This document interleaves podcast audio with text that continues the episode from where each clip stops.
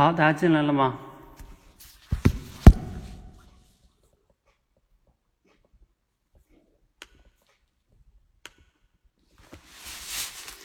来来来，进了同学打个一哈。我们来颁奖 哈，不是颁奖哈，今天那个在说所学群里边呢，啊，我们一直在颁奖。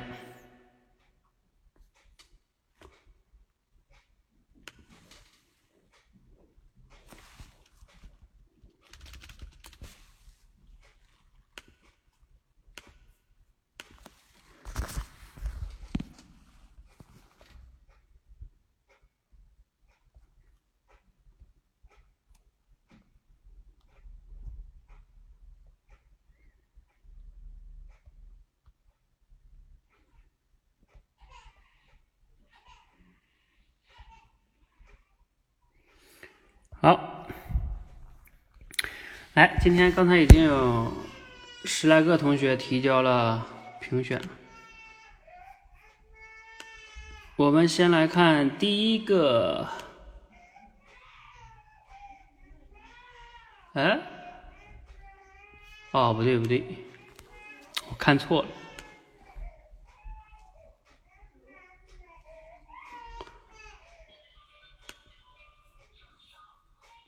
这怎么才才三个人提交评选呢？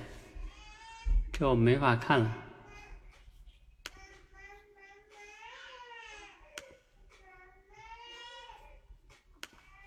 好，那时间的关系哈，我就不能看评选了，因为你们评的太少了，我就直接讲了。我觉得今天大家写的都都挺好的。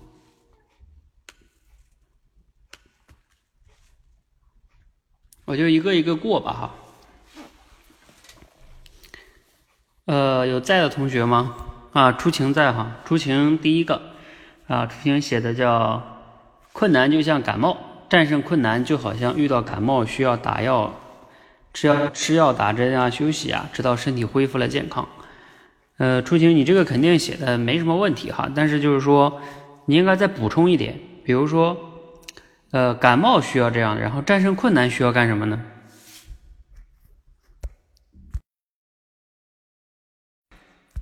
就呃，初心你理解吧？就是说，它类比的过程是，比如说，这感治疗感冒的过程需要干这些事儿。那但是这个战胜困难，它不是需要吃药打针啊，它需要的是什么？比如说面对问题、分析问题，对吧？解决问题。所以你应该再补一补。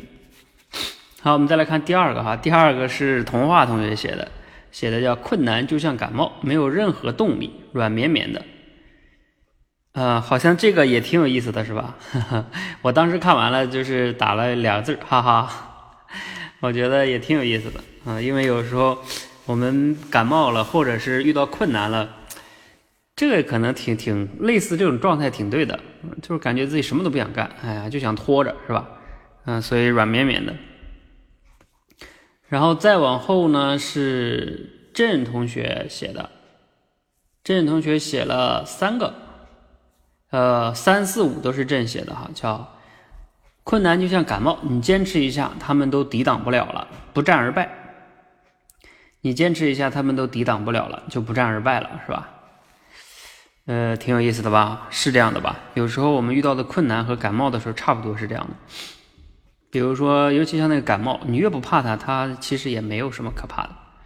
还有正写的第四个是，呃，第四个叫它只会难受一阵子，它不会让你难受一辈子，差不多吧？就是我们遇到了个困难或者是一个感冒，呃，顶多是那一阵子就比较难受，啊，觉得甚至天大的困难是吧？呃，甚至有时候感冒如果严重，你也会觉得那那那几天非常难受。但是如果过了一段时间过去了之后，你会发现它好像没什么，都忘掉了。嗯，你曾经觉得特别困难的事情也没什么啊。比如说你觉得曾经高考很难是吧？过去了之后你都印象都不深刻了。像我现在回头想想中考、高考，我都没什么印象，不太印象深刻，不不深了。好，这个第五个也是朕写的哈，叫困难就像感冒，动静动静大，但是实际没那么可怕。呃，我觉得这个也还不错哈，就是有时候感冒是这样的哈，你又是流鼻涕又是发烧是吧？但是实际上它没什么可怕的啊。困难呢，呃，也是这样的哈。但是因为这个这个镇哈，这个困难困难它动静大这个事儿，呃，有时候你很难去讲一个困难，就是因为困难是一个抽象化的词。如果你要是说具体的某一个困难，它可能是一个什么什么样的困难，它动静大还可以。就是你要如果说动困难就是动静大，困难跟什么比动静大呢？好像跟就是这个也行，就是稍微有一点小问题啊。好，我们再来看第六个哈，第六个是丽尔同学写的，丽尔同学写的叫困难就像感冒。有人说一年到头不患感冒的人，其实身体并不见得好，就如同呃一生当中如果没有遭遇过困难。也并不一定是好的人生啊，我觉得这个列尔这个写的挺好的，是吧？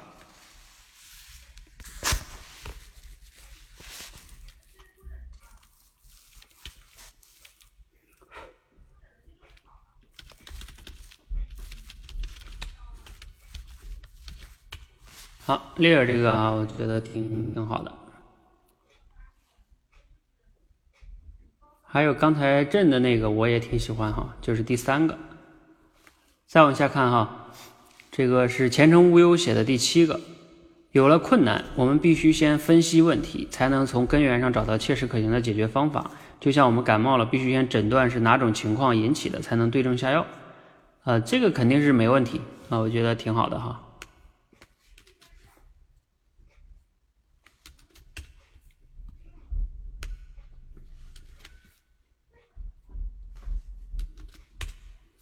好，我们再来看哈，当我们遇到困难时，如果选择逃避，就会引起一系列的严重后果。如果爱抱怨、冲动犯，呃，就会怎么怎么样哈。这个挺好，就是写的字儿有点多。然后我们再来看第九个哈，困难就像感冒，根据症状找药方就能事半功倍。这个也没问题哈，就是大家写的差不多都是这个。然后再往后第十个乐入故写的。困难就像感冒，你若不怕它，它就是小问题；你若怕它呢，它可能就真的会越来越害怕。它可能啊，就真的会越来越厉害。啊，这个跟朕刚才那个差不多。嗯，这个也挺好的哈。好，我们再往后看哈，感冒之后浑身难受，我们就能体会到身体健康就很幸福。遇到困难呢，我们才能够体会到平淡就是生活中的美好。呃，这个美丽心情这个也不错哈，就是它这个角度也挺好的。啊，美丽心情还写了一个，感冒可以增强，哎，就我更喜欢这个。我我能不能把刚才那个撤回呀？我把刚才那个撤回。如果二选一的话，我更喜欢这个。美丽心情，我看你好像在是吧？就是感冒可以增加身体的免疫能力，遭遇困难想办法去解决，可以提升我们解决问题的能力，这个多赞啊！你们喜欢这个吗？哎，你们也可以打哈，你们喜欢哪一个？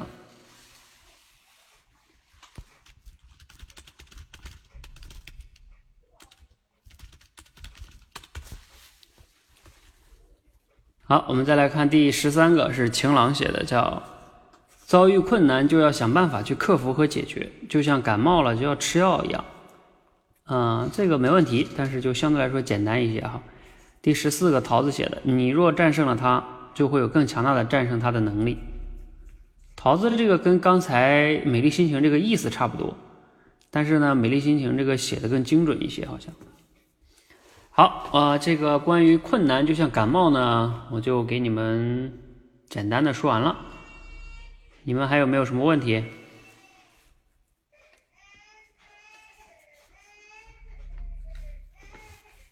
好，如果没问题呢，咱们就来看一看下一组哈。这个书就像眼镜，这个里边好像写的好的更多。我们从头来看哈。我看你们有没有人投票哈？投票要多的话，咱们就来。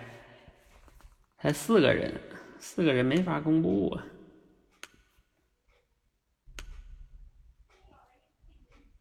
啊！啊，四个人也可以公布一下。其实刚才那个就是利尔那个确实票高，获得了三票。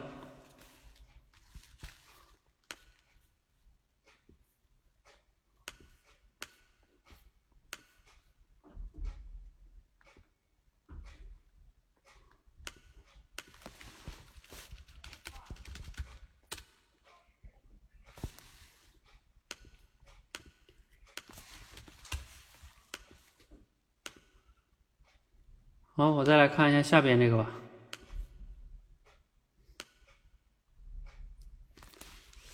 啊，就这几个获得了两票，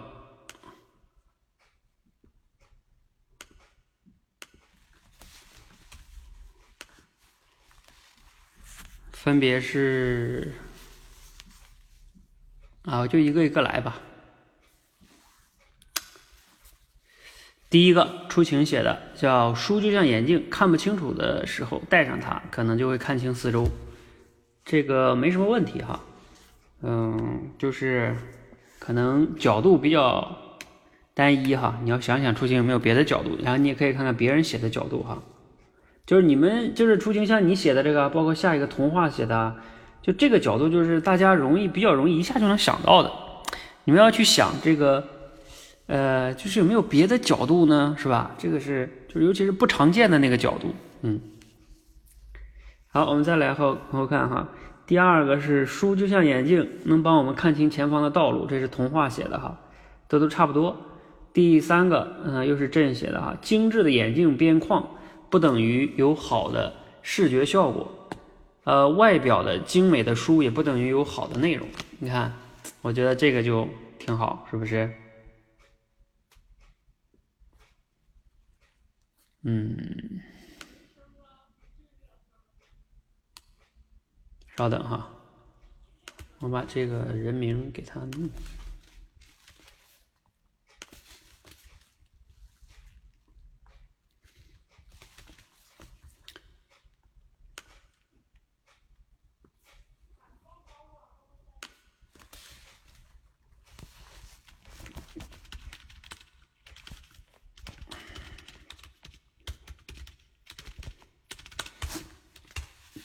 嗯，比如说朕写的第三个，我觉得很赞哈。还有第四个其实也挺好的，就是眼镜让眼睛明亮，书本让心灵通透，是不是很赞？还有这个镜片的材质决定了看清的度数，书的内容决定了它的影响深度，都都挺好的哈。你看这些角度选的哈。然后下一个是利尔写的，叫“当这个世界在你眼前变得开始模糊的时候，一本书就像一副眼镜，借助这个工具能让你看到这个世界变得越来越清晰。”嗯，这个跟刚才出晴写的差不多。然后再往后看哈，叫前程无忧写的。当我们看不清这世界，只有多读书，然后呢，才能更了解。就像近视必须戴眼镜才能看清楚东西，这个写的角度都差不多，我就不说了哈。还有挑选好书就能够修炼我们的气质，就像搭配合适的眼镜可以提升我们的形象。前程无忧这个呢，倒也不是说不好，其实也还不错，嗯，但是我觉得应该叫阅读好书吧。前程无忧在不在哈？因为你说要是说挑选好书，我的第一反应就是挑了好书，然后你不看对吧？你摆在家里，对吧？就是摆在家里书架上，就像你你买了个眼镜不戴是吧？啊，当然这里边我知道你的意思，肯定是要要看的哈。就像你搭配了个眼镜，肯定是戴上了才能提升形象嘛。那这个书当然是要读了，但是你就这个表达它就不够那个那么的精准，理解吧？再往后就是第七个未雨绸缪写的，嗯，跟大家前面写的差不多，就不说了。第第啊不是第七个哈，这是第九个，还有第十个是乐如故写的，都跟前面差不多，我就不说了。还有第十一个，呃，我觉得这个美丽心情写的，啊也非常好啊，我也很喜欢。就是你看这个美丽心情，它选取这个角度也挺有意思的。读书人一日不读书，生活感觉寡淡无味，就像眼镜近视的人，一旦摘下眼镜，眼前的世界一片模糊，暗淡无光，是吧？这个他从反面去写，就是说，呃，读书像眼镜，那如果不读呢，怎么怎么样，对吧？不戴眼镜怎么怎么样？这个这个从反面去写就会比较有意思。好，第十二个也是美丽心情写的哈，我就不说了，跟前面差不多。还有第十三个是晴朗写的，哈哈，晴朗写这个我觉得更好。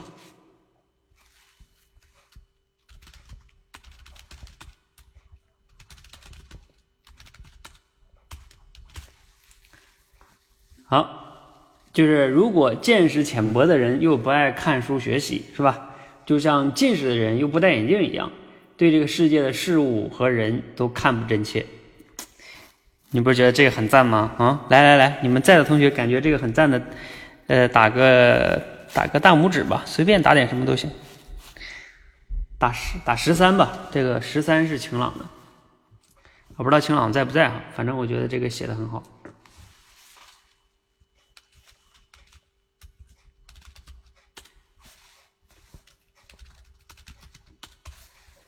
哎，我看看你们投票给人晴朗这个投了几票哈，看看大家的群众的眼光是不是雪亮？哇塞，竟然竟然获得了一票！你们这群众的眼光怎么回事？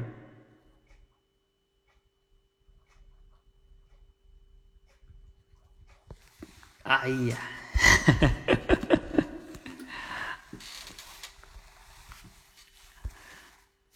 好。这个 群众眼光怎么回事？我们继续哈，还有一个，还有一个是桃子的，就是桃子这个也不说了，跟你们前面的差不多，就是把世界看得更清楚，这个角度比较大家都能想到的哈。啊，前程无忧来迟了，前程无忧，你的刚才那两个我也都觉得挺不错的，你那个眼镜的那个。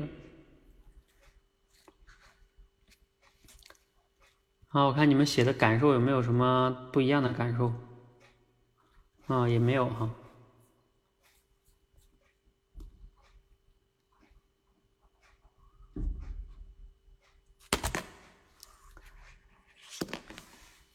好，你们还有没有什么问题啊？关于这个？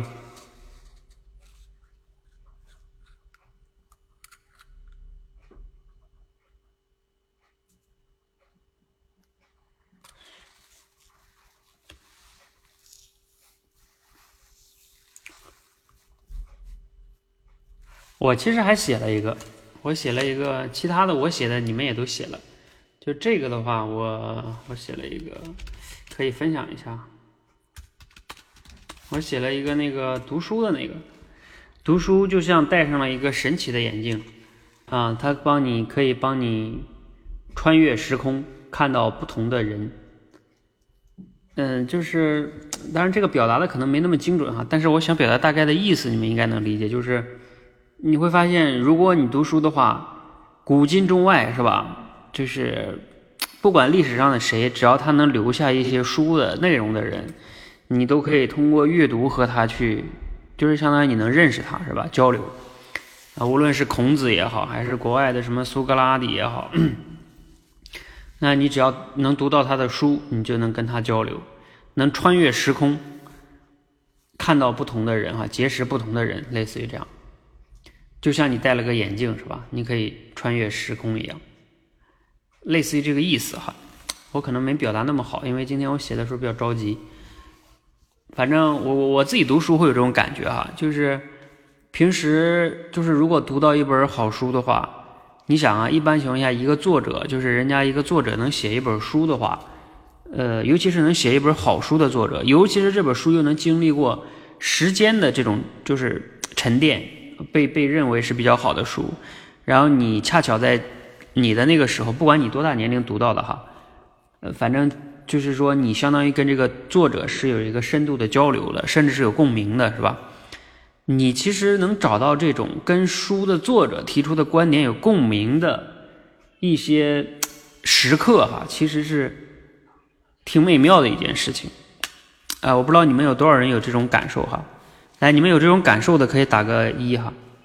就是当你读到一本好书，你会觉得其实那种美妙，非常美妙啊，那种感受，就是你你会觉得，哦，原来你在这个世界上你能找到一些，就是一些甚至那些大师是吧？啊，他们曾经也表达过类似的观点，然后他们的那种看法能给你带来很多启发。啊，如果是他已经过世了是吧？比如说，嗯，很早以前的一些大师，那你会觉得你可以穿越时空跟他交流。如果他没有写这本书呢，那你就没有办法跟他交流，啊，这是多么美好的一件事情，嗯，所以读书就是这种哈，我我这这两天正在研读，重新研读这个高效能人士的七个习惯，呃，就是特别仔细的读前面的两章，并且做提炼总结哈，我因为我准备给队长去讲的，就是希望队长们都可以成为一个高效能人士，我觉得这个史蒂文叫什么史蒂芬科科维吧。他总结的还真的是挺不错的，嗯，嗯，挺有共鸣的，嗯，希望给你们去分享哈。好，那希望大家呢都能爱上读书，然后呢就像给自己戴了一个神奇的眼镜哈，然后同时呢也希望大家呢像面对感冒一样去面对你生活中遇到的那些困难，去战胜它，不要怕它啊，你越不怕它呢。他就越不适合，不是个问题啊！你越怕他呢，他就 越欺负你哈。好，我们今天的这个直播呢就到这里吧哈。大家如果还有一些好的，比如说你还能想到别的维度，可以在群里边继续表达。如果你有什么疑问的话呢，也可以在群里边表达哈。啊，我们今天这个说我所学群刚好做了个颁奖哈。啊，我发现那个蓉儿同学哈，还有那个呃刘洋洋，好像你们都比较擅长于。这个 做类比了哈，好像中间都用了挺多类比的，呃，所以你看你们慢慢都具备了这种思维哈。我今天在群里边还在讲，其实我们社群呢，嗯，就是也就是说我吧，我除了带你们练最基本的这个什么表达能力也好，心理素质也好，那在我看来那些都是小儿科，那都是最入门关啊。但是呢，最重要的还是这个思考力。你一旦具备了思考力，我今天在群里边讲哈。呃，你有结构思考，还有归纳推理、演绎推理，呃，类比推理，那你自己这个看待世界、解决问题呀，很多东西都会不一样啊。什么读书写作、呃，演讲、解决问题，哎，都会不一样，因为你的思维不一样，你的思维被多次的升级，就像我们的手机一样，是吧？你的系统经过多次的升级，那你这个系统就变得更强大了。你像有些人的手机里边的软件从来不升级是吧？那你这个是很麻烦的，你这个大脑都已经太陈旧了，尤其是在今天这个时代，对吧？它要求你有更快的思维，更好的表达，嗯，对世界的看法要更透彻，对吧？你要呃分析问题也要更准确，等等吧，嗯，然后表达也要更精准。那你如果你的大脑还停留在好几年以前。这 我真的发现有些人，他他的大脑真的没有怎么开发过，毕业之后没有怎么再读过书，上学的时候读书也是死记硬背，所以呢，你的大脑的思考力从来没有被练过。也就是说，你的大脑如果是一个宝藏的话，哈，如果是个金矿吧，里边都是金子的话，我觉得大部分人的大脑就是这个金矿，哈，也就被挖掘了一点点，这是一个皮毛，根本就没有挖进去啊。甚至都还没有碰到金子呢，那有的人就不挖了，就是很多人拿着这个大脑就凑合着用吧，哎，这是非常非常可惜的一件事情。我今天看那个高效能人士七个习惯里面，他就讲，我们人跟动物最本质的区别就是在于人可以思考自己的思考，就比如说我们自己在思考什么，你可以自己在思考自己的思考，我思考的对吗？对吧？但是动物它就不会，动物没这个能力。所以我们必须要珍惜人的这个能力哈。好，我们今天就先到这里哈，让我们一起修炼自己的大脑吧，升级大脑。谢谢大家。